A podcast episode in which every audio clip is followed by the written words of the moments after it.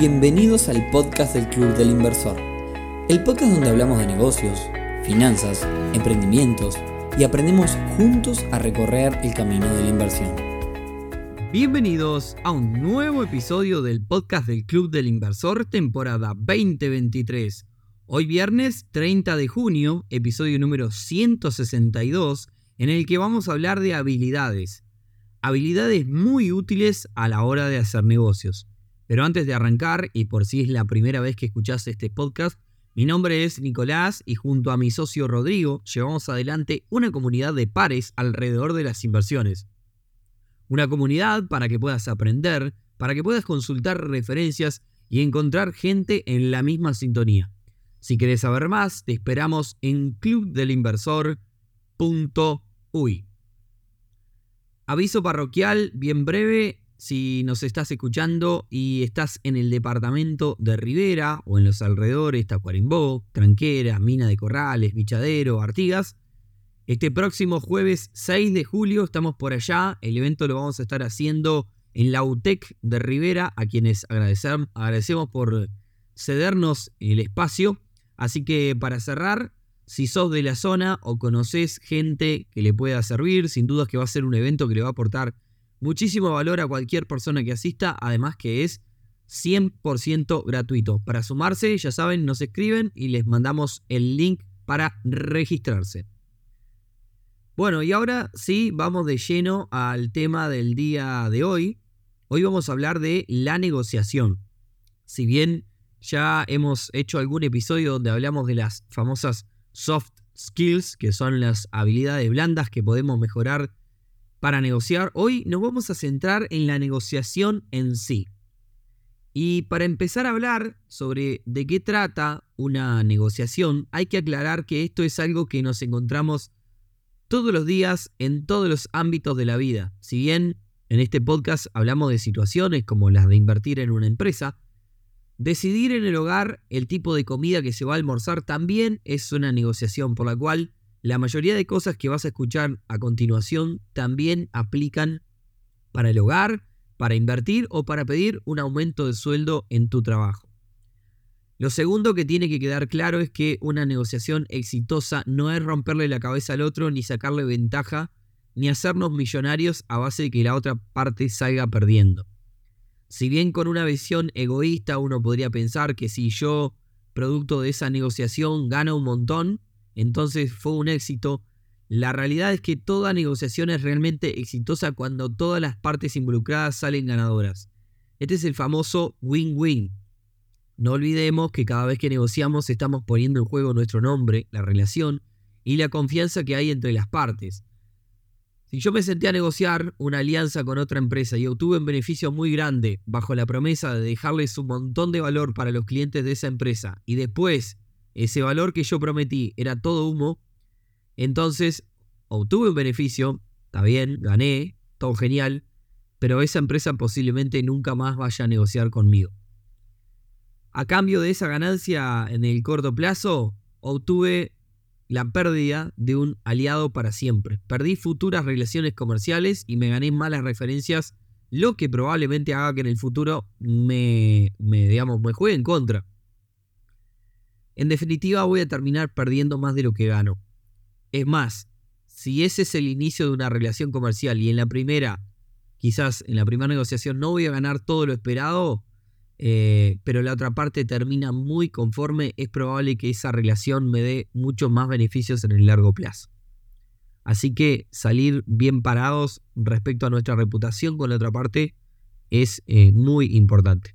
Dicho esto, si bien una negociación puede ser tan simple como una decisión del hogar o tan compleja como un cambio de estrategia en una empresa de varios socios, tan corta como una cuestión de minutos o tan larga como algo de meses, si la negociación fuese una guerra, supongamos, estaría compuesta de batallas, y cada una de estas batallas serían las reuniones o charlas, y estas charlas generalmente van a tener tres partes. Una introducción, donde se habla de cualquier tema, Después viene la negociación pura y dura, donde se da toda la magia. Y después viene el cierre, donde se vuelve a hablar de cualquier tema. En un ejemplo típico, eh, si Flavia viene a comprarme mi casa yo no la voy a recibir con un hola, eh, sale la casa 150 mil, te puedo aceptar 120 cuotas. Probablemente si Flavia viene a comprarme la casa en los minutos iniciales, tengamos una charla distendida para luego hablar de la oferta por la casa. Lo mismo al finalizar. Dependiendo eh, el caso, estas dos charlas, la del comienzo y la del final, sin un hilo conductor, pueden ser más cortas o más largas, pero nunca son irrelevantes. Es decir, por más que los temas no interesen, eh, pueden llegar a ser incluso más importante que la negociación en sí. Entonces, sabiendo que cada negociación incluye estas tres partes, eh, vayamos con algunos tips, algunos consejos. El primero es prepararse. A veces eh, se puede, otras no tanto. Pero en la medida que puedas, prepara, averigua todo lo que puedas de la otra parte y no solo lo que tiene que ver con lo que se va a negociar. Eh, conocer la cultura de la otra parte, la personalidad, el track, eh, digamos, de, dónde viene, cómo llegó eh, esa persona o esa empresa hacia a esa negociación, cuál es la visión. Y bueno, todos estos conceptos pueden ser clave para conseguir muchas cosas. Y vos que me estás escuchando dirás, bueno, pero Nicolás, la cultura de la otra parte, ¿qué me estás diciendo? La otra vez escuchaba una, una, una conferencia de Nicolás Jodal, para mí un, referente aquí en Uruguay. Nicolás decía, eh, vos cuando vas a Japón y comenzás una reunión, este, el saludo de reverencia es típico, y si vos fueras a saludar con un beso, ya de entrada estás chocando de frente, te estás reventando en cuanto a la negociación. Entonces, conocer un poco cuáles son las culturas o cómo es las costumbres o cómo es la personalidad, es clave. Si querés algo más terrenal, eh, siempre hay que, ser nosotros mismos, ¿no? No podemos inventar un personaje que no somos. Pero a veces eh, nos puede servir, eh, en realidad, encontrar temas comunes y evitar temas que nos puedan generar algún roce que no queremos. Ejemplo, para, para bajarlo a tierra si vamos a negociar con una persona que sabemos que es fanática del veganismo, y bueno, quizás nosotros no compartimos esa, esa postura, a ver, no somos todos iguales, y lo que estamos buscando es generar buenas relaciones y encontrar puntos de encuentro. No queremos entrar en roces. Si no compartís, evita el tema comida en estas conversaciones del principio y del final. Entonces, esto de saber de qué podemos hablar y de qué no puede ser parte de tu preparación. La otra son las referencias. Eh, si tenemos algún contacto en común, usemos eso para buscar generar confianza y lograr un ambiente amigable con la otra parte. Arrancar la primer eh, charla distendida con un, no sé, un ejemplo. Me contó fulano que salen a pescar todos los domingos. ¿A dónde van? ¿Salen buenos peces? Y bueno, y está, hasta por ahí, ¿no? Eh, no, no, no si, si, de repente somos alguien que no, no sabemos nada del tema y no sabe nada de pesca, no te metas, digamos, demasiado en el tema. Acordate que siempre tenemos que ser nosotros. Eh, si no sabes nada de pesca y vos te haces el que tenés 45 cañas en tu casa, el verso después es insostenible. Entonces ahí ayuda el concepto de, del océano de un centímetro de profundidad. Es decir, saber de todo lo que puedas un poquitín. Y te va a servir para establecer eh, el gancho en este tema común que puedas encontrar con la persona. ¿Bien? Lo siguiente es entender que en una negociación eh, hay rangos de opciones para ambas partes. Rangos que tienen, van desde un mínimo aceptable hasta un máximo deseado. Si vos vas a, a una negociación con una sola idea, ya deja de ser una negociación. Vas a ser un verticalazo. Es decir, voy a esto y más nada.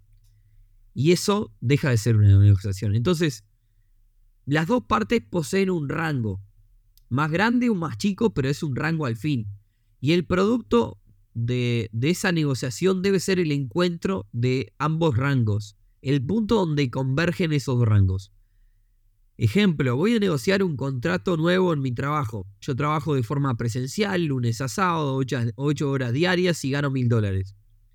El mínimo aceptable, supongamos que es mejorar mi contrato. Y el máximo que yo pretendo es mejorar todos los ítems. La presencialidad, los días de trabajo, las horas y el salario. El encuentro donde convergen los dos intereses, el de la empresa y el mío, podría ser un intermedio. En donde quizás trabaje menos horas, vaya a ganar lo mismo, pero deje de trabajar algunos días presencial, otros trabaje remoto, y quizás obtenga un bono a fin de año por objetivos y ahí mejore un poco mi remuneración. Un encuentro en el medio, eso sería un buen acuerdo. Entonces, el titular del consejo es Tené claro tu rango y cuáles son los extremos. Ahora bien, no siempre tenemos que llegar a un acuerdo a la hora de negociar. Salir y decir esto a mí no me sirve, está por debajo del mínimo aceptable, también es una opción.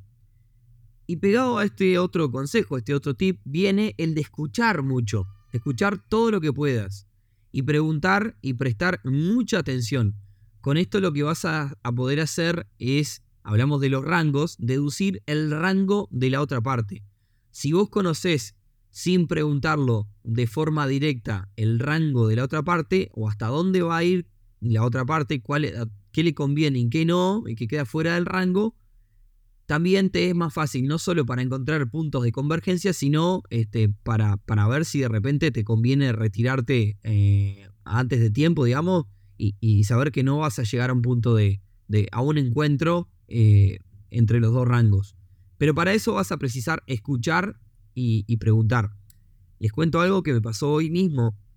Me pasó a tener una negociación en la que lo mejor fue retirarme.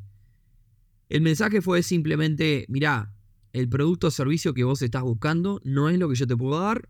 Y básicamente le manifesté a, a esa empresa, a mí no me sirve cambiar toda la estructura para darte el producto o servicio que vos estás buscando es mejor que busques otra opción que se ajuste a lo que buscas.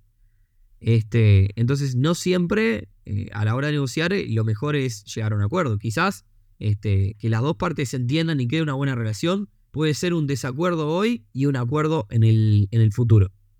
Ahora sí, volviendo a las negociaciones que sí nos sirven y las que se ponen difíciles porque quizás no aparece ese punto de encuentro, otro buen tip es ponerse a buscar alternativas creativas.